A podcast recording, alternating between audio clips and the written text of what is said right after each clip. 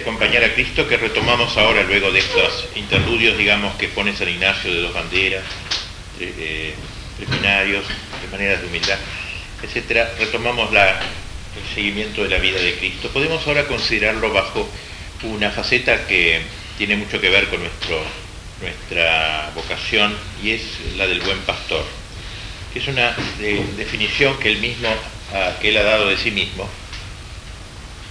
en base podemos hacerlo, a Juan 10 y a Lucas 15, la parábola de la oveja perdida, y Juan 10, eh, dos, textos íntimamente unidos, complementados. Podemos considerar ante todo, luego de ponernos, de pedirle a Dios la gracia propia de, de estas contemplaciones, del conocimiento interno de este Señor que por mí se ha hecho pastor, para que más lo ame y más lo imite en el pastoreo espiritual que a mí también me compete hacer, podemos considerar algunos elementos de su oficio pastoral. Yo soy el buen pastor, ya digamos de entrada que este calificativo de bueno no denota tan solo bondad, sino autenticidad y belleza, kalos en griego, kalos viene de bello, ¿no? la belleza. Soy el bello pastor, el pastor hermoso, el pastor auténtico, el noble pastor. Es decir, que en esta expresión no se nos presenta como uno de tantos pastores, como quien dice, sino como el pastor por excelencia. De todo advertimos que Cristo es pastor por naturaleza, es decir, se encarnó para ser pastor. Y como dijimos ya, no bien nacido, pone sus ojos en aquellos que tenían oficio de pastores para que fuesen los primeros en adorarlo. Jesús nace para ser pastor,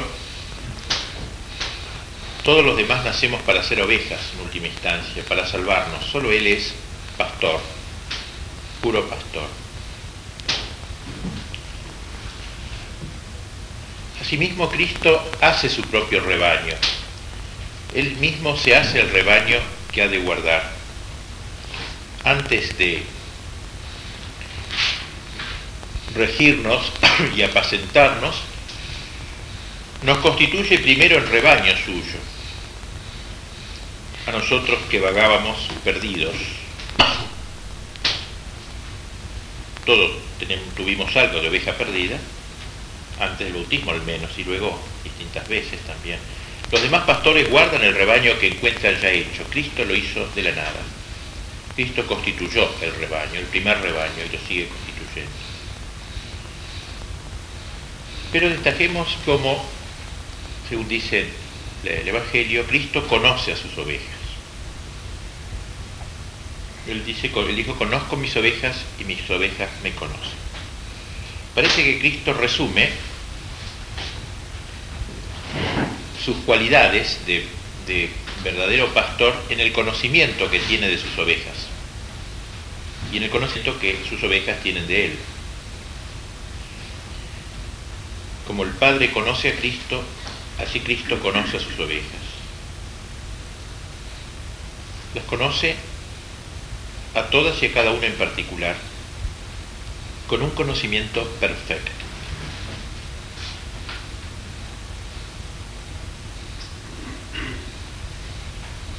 Conoce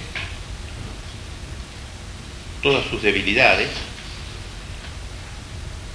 lo que es útil o nocivo a cada una.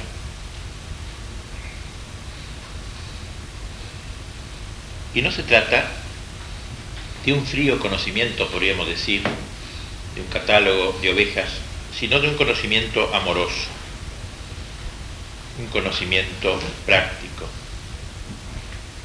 Santo Tomás comentando esta, esta frase de San Juan, él conoce a sus ovejas, dice que es un conozco, ese conozco, de yo conozco a mis ovejas, ese conozco, no es ya solo una simple noticia, dice, sino además con amor. O sea, no es simplemente noticia, o sea, un conocimiento, como quien diría, puramente cognoscitivo, sino con amor, dice. Y ya sabemos cómo, en lenguaje bíblico, conocer tiene un sentido nupcial. Adán conoció a Eva. Tiene un sentido nupcial, esponsalicio, y también aquí. El pastor es esposo de cada oveja, conoce a su oveja, la fecunda.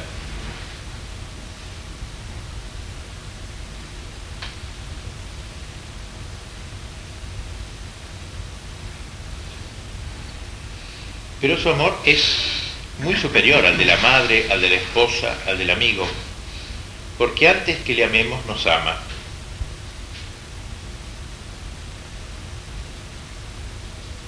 Y cuando lo ofendemos y lo despreciamos locamente, nos busca.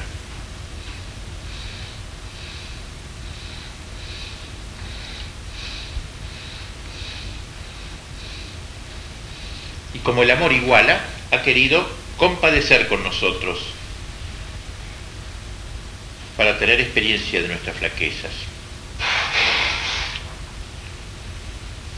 Conozco mis ovejas, pues valoremos este, este verbo, conozco, y destaquemos el adverbio conozco por su nombre, nominatim.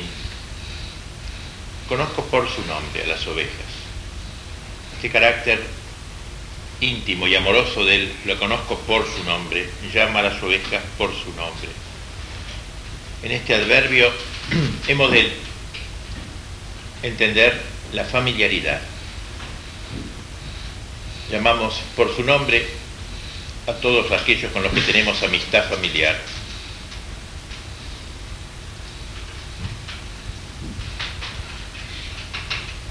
Que en el caso de la relación de Cristo y el hombre tiene un sentido mucho más profundo, ya que supone un conocimiento del ser de cada uno. Conozco a las ovejas, a cada oveja por su nombre. Así como Dios no nos creó en serie, sino uno a uno, así no nos ama en serie, en bloque, sino uno a uno, nominati. No hay dos hombres iguales, ni en lo físico, ni en lo moral. Cristo está frente a nosotros de persona a persona. No nos mire en masa, Así como estaremos solos ante su tribunal, así estamos solos ante su amor sin límites. Estamos y hemos estado solos ante su amor sin límites. Me ama con un amor singular, distinto del que tiene cualquier otro de los hombres. Conozco a mis ovejas, pues valoremos este verbo tan profundo, tan familiar, tan íntimo. Conozco mis ovejas y mis ovejas me conocen a mí.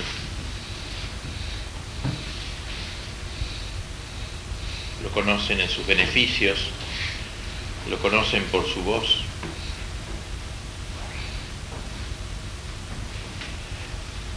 Podríamos relacionar este, las ovejas me conocen con el conocimiento interno que se pide en esta segunda semana.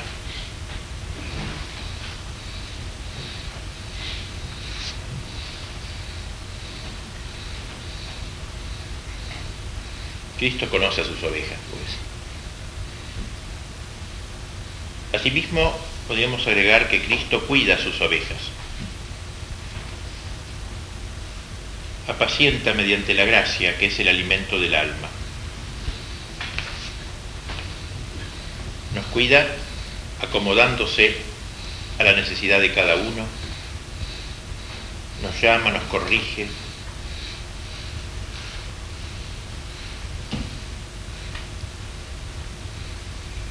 nos sana, nos deleita y un día nos vestirá de gloria.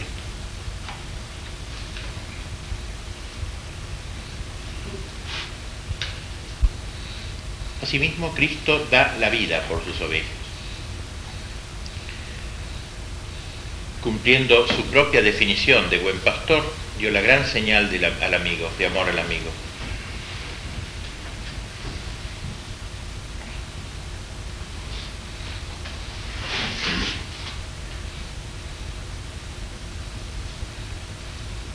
Y al ver que la oveja se perdía, que la humanidad se perdía,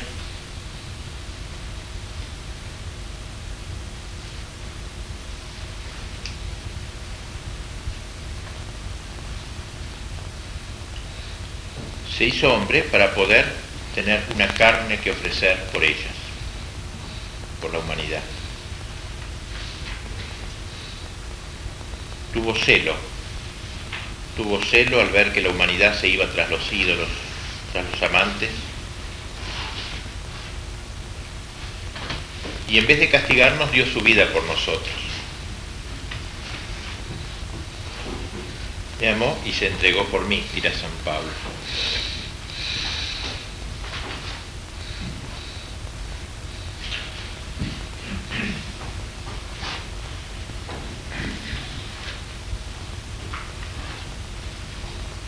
Digamos también que Cristo es pastor y pasto al mismo tiempo, ya que su manera de apacentar es dándose a sí mismo alimento, una manera rara de apacentar. La Eucaristía es Cristo hecho pasto.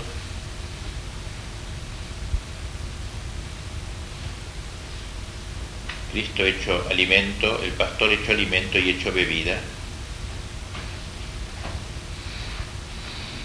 Saciando con su carne a las ovejas que había redimido.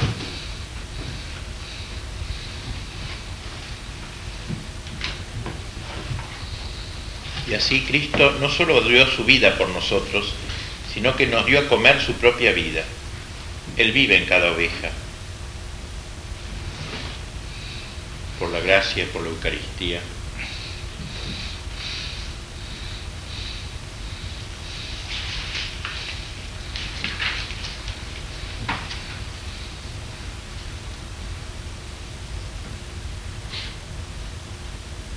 Podemos ahora reflexionar, como dice San Ignacio, sobre nosotros, que hemos sido llamados al pastoreo de las almas.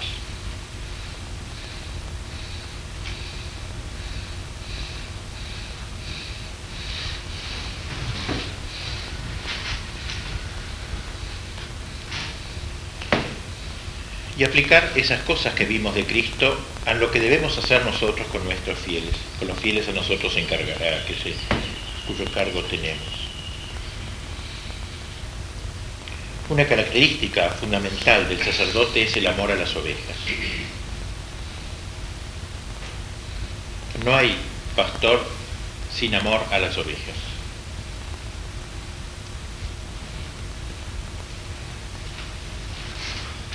Por eso,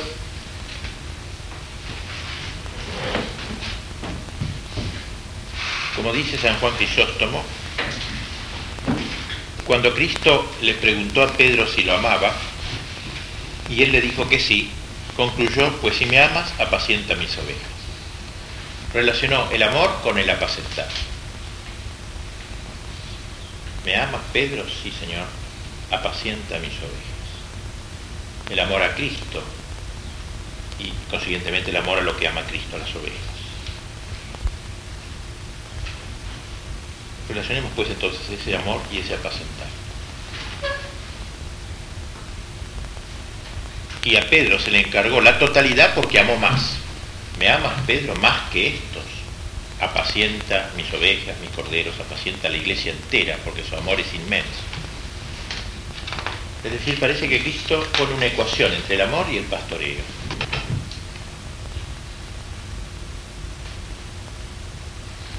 Y Comentando esta relación, dice el Crisóstomo, el maestro pregunta al discípulo si le ama, no porque necesite saberlo, qué necesidad tenía él que penetre los corazones, sino para enseñarnos a nosotros cuánto le importa el gobierno de su rebaño. Por eso le preguntó si lo amaba. Más que para enterarse si lo amaba a él, para ver si podía entregarle su rebaño, entregarle aquello que Cristo amaba tanto que dio su vida.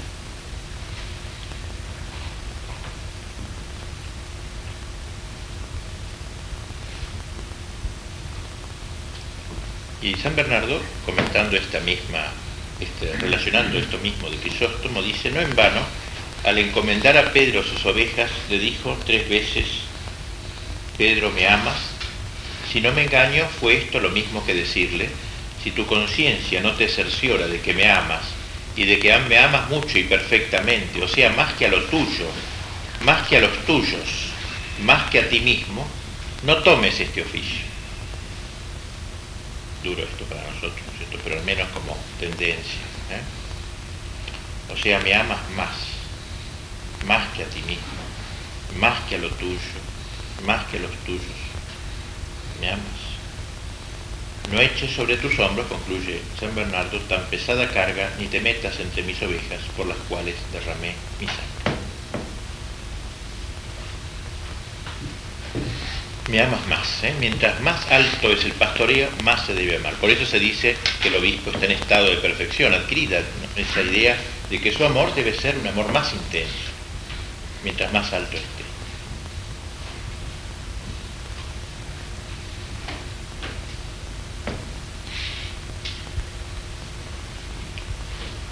Así que este es un primer aspecto que debemos sacar del ejemplo de Cristo, la necesidad que tenemos de fomentar el amor a las ovejas. Que es una consecuencia de nosotros. Bien dice Santo Tomás que cuando uno ama a otra persona, ama todo aquello que aquella persona ama. Si amamos a Cristo, debemos amar a aquellos a los que Cristo amó hasta dar su vida, a las, almas. ¿eh? Por eso es parte del amor a Cristo el amor pastoral. Está mezclado, por así decirlo.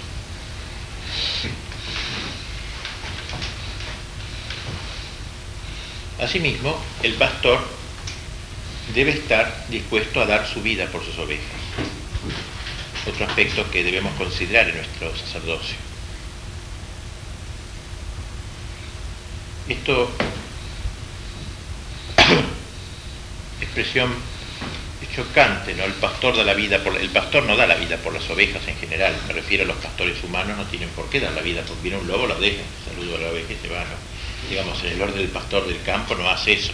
Y Santo Tomás se pregunta, bueno, dice entonces no es así, pero, pero dice Santo Tomás, comentando a San Juan este texto, dice que en los pastores corporales no se exige que exponga su vida por sus ovejas, pero como la salud del rebaño espiritual supera a la vida del pastor corporal, por eso cuando la salud del rebaño corre grave peligro, el pastor debe estar dispuesto a entregar su vida. O sea, eh, uno no puede entregar su vida espiritual por sus ovejas, pero sí su vida corporal. Es decir, gastarse por las ovejas. Eso es entregar la vida, no quiere decir necesariamente morir. Entregar la vida gota a gota. Impéndale, superimpéndale, que dice San Pablo, me gastaré y me desgastaré. Lo animabus vestris. ¿No? Eh, es, ese es el dar la vida, precisamente. Una especie de ¿cómo se podría decir? Una especie de transfusión de sangre la vida del sacerdote. Es algo así como cuando uno da su sangre para otro, una madre da su sangre para su hijo, puede debilitarse ella, pero goza al ver que su hijo recobra la salud. Y así en nuestra vida pastoral a veces nos gastamos, nos cansamos, pero eso es esa transfusión de sangre.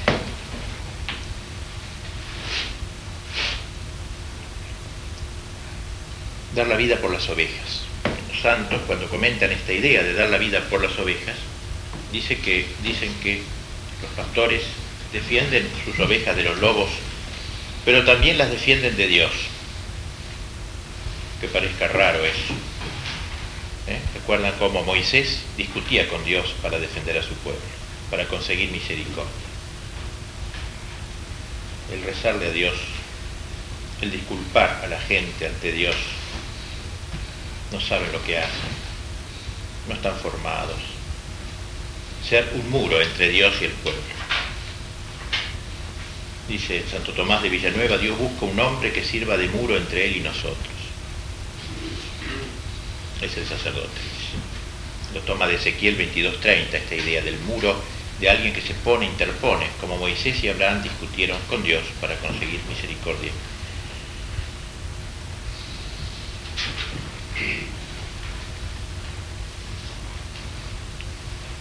Asimismo, esta enseñanza de, del tema del buen pastor nos eh, exhorta a que, a que cuidemos ¿no? Eh, no caer en el espíritu del mercenario. Otra de las cosas que aparece lo del buen pastor. ya el Antiguo Testamento conoció un montón de malos pastores, sobre todo en Ezequiel aparece estas frases, Así andan perdidas mis ovejas por falta de pastor, siendo presa de todas las fieras del campo. Dice el Señor a los falsos profetas, no habéis subido las brechas para resistir en el combate. Pastores que callan, dice Ezequiel, si habiendo tú amonestado al malvado no se convierte de su maldad, él morirá en su iniquidad, pero tú habrás salvado tu alma. Pero si el atalaya, por el contrario, viendo llegar la espada, no toca la bocina para que la gente se aperciba, éste quedará preso en su propia iniquidad. Yo demandaré su sangre al atalaya. Todo esto aparece en Ezequiel, denunciando a los falsos pastores, a los malos pastores, a los pastores mercenarios, y estamos escuchando en San Agustín estos días en el oficio de lectura textos de esta sobre su magnífico tratado de pastoral sobre los pastores. Uno pasa a ser mercenario, cuando uno es mercenario fácilmente entra, digamos así, en la estrategia del silencio. La razón del silencio de los pastores es la caridad debilitada. O como dice Santa Teresa, no hay gran fuego de amor de Dios.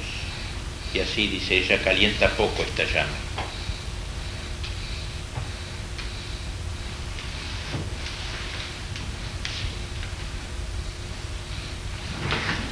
Solo quien apaciente y defiende es pastor. El que no defiende aunque apaciente no lo es. Entonces hay que apacentar y defender. No basta con apacentar.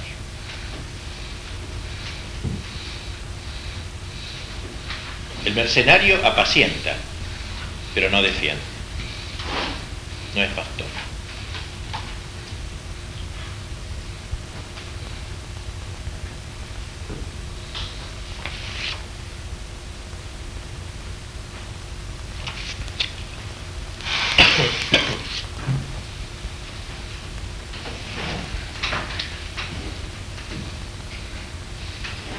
Gregorio nos ha dejado una página cuya lectura puede ayudarnos. Para nosotros, dice, lo primero es emplear misericordiosamente nuestros bienes exteriores en las ovejas de Él. Pero lo último, si fuera necesario, ofrendar nuestra vida, ofrendar hasta la vida por las mismas ovejas. Desde aquel mínimo principio se llega hasta este último extremo.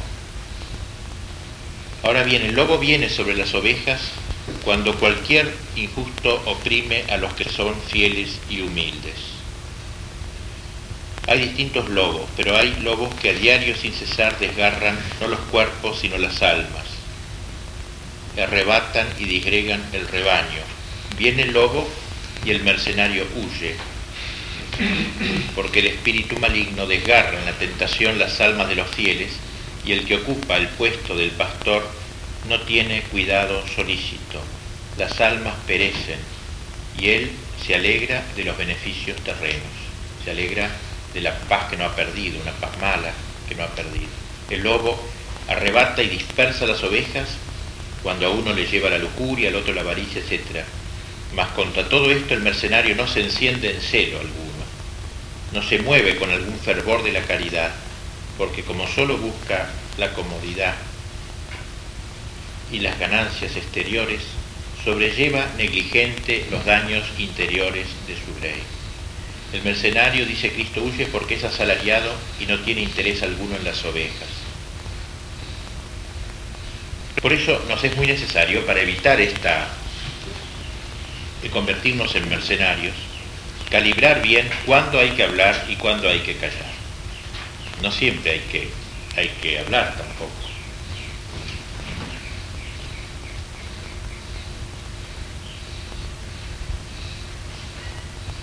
No hay que decir lo que se debe callar, dice el mismo San Gregorio, ni callar lo que se debe decir. Porque así como el hablar imprudente conduce al error, así también el silencio indiscreto deja en el error a los que podían ser instruidos, pues con frecuencia los prelados imprudentes, temiendo perder el favor humano, no se atreven a decir libremente lo que se debe, y conforme a lo que dice la verdad, ya no se cuidan de la grey con amor de pastores, sino cual mercenarios, puesto que cuando viene el lobo, esto es, el lobo huye, esto es, se resguardan bajo el silencio. O sea, para San Gregorio, el huir que dice Cristo en la parábola, cuando viene el lobo huye, es silencio, el silencio. Huir no es disparar de la, de la parroquia, de la diócesis, sino callarse. El silencio, este malo. Y por esto sigue, el Señor les increpa por el profeta diciendo, perros mudos, impotentes para ladrar. Vosotros no habéis hecho frente, ni os habéis opuesto como muro a favor de la casa de Israel para sostener la pelea en el día del Señor, citando a Ezequiel. En efecto, hacer frente es oponerse a las potestades de este mundo, hablando con santa libertad en defensa del pueblo, y sostener la pelea en el día del Señor es resistir a los malos que pelean, y aplicándolo al pastor, ¿qué otra cosa es no haberse atrevido a predicar la rectitud, sino volver callando la espalda al enemigo? Por eso todo sacerdote eh, todos los sacerdotes hemos sido llamados a ser pregoneros de la verdad, digamos así. O sea, ese silencio es realmente destructor. Escribe San Bernardo algo más, todavía puede caber algo peor, que el pastor no solo sea mercenario, sino que sea lobo directamente, y ya eso es, grave, lo, es lo peor casi, ¿no? Contento, dice Bernardo, estaría yo si todos los que no son pastores en nuestros tiempos fuesen al menos mercenarios y quisieran obrar como tales, en vez de portarse como verdaderos lobos. Ojalá no destrozasen ellos, los primeros, a sus ovejas, y no huyesen enseguida, aún sin peligro alguno, siendo peor el coraje que en ellos muestran y aún más pernicioso que la cobardía propia del mercenario. Hay tres entonces maneras de apacentar, ¿no? O por lo menos el pastor, el mercenario y el lobo, disfrazado de pastor. Tres maneras, ¿no es cierto? Evidentemente un gran camino tenemos para ir progresando en esta imitación del Cristo como buen pastor. Saben ustedes que los padres de la iglesia han aplicado el Salmo 22, el Salmo del buen pastor, a, Cristo, como es obvio, ¿no? Y también en ese sentido a nosotros en el grado en que lo... El Señor es mi pastor, me lleva las aguas, es el bautismo, unge mi cabello, es la confirmación, prepara una mesa, es la Eucaristía, y me lleva a los prados eternos es la escatología. Leen todo ese salmo a la luz del trabajo pastoral del buen pastor de Cristo y del sacerdote. Pues bien, debemos decir, digamos, para concluir, que hoy también hay una gran oveja perdida, en la, gran apostasía de, de nuestro tiempo, y por eso esforzarnos por ayudar al pastor. Renovar nuestra oblación del reino, acompañar al pastor en la pena de la búsqueda de las ovejas perdidas para acompañarlo después en el gozo del encuentro. Fomentar el celo en nuestras almas, que tanto necesitamos. Ese celo que es un calor interior. Celo en griego quiere decir algo que hierve, el alma que hierve. ¿eh? El alma del pastor es un alma hirviente, ferviente, fervorosa. Palabra que no suena monjil, fervorosa, pero viene de hervorosa, la F y H es lo mismo, un alma que hierve fijo, ¿no? El antiguo español. Fervoroso es hervorosa, o sea, el alma que hierve. Ese es el alma del pastor. Ese es el celo de las almas. El alma que es la diferencia del frío del tibio. Del pastor tibio, del pastor frío.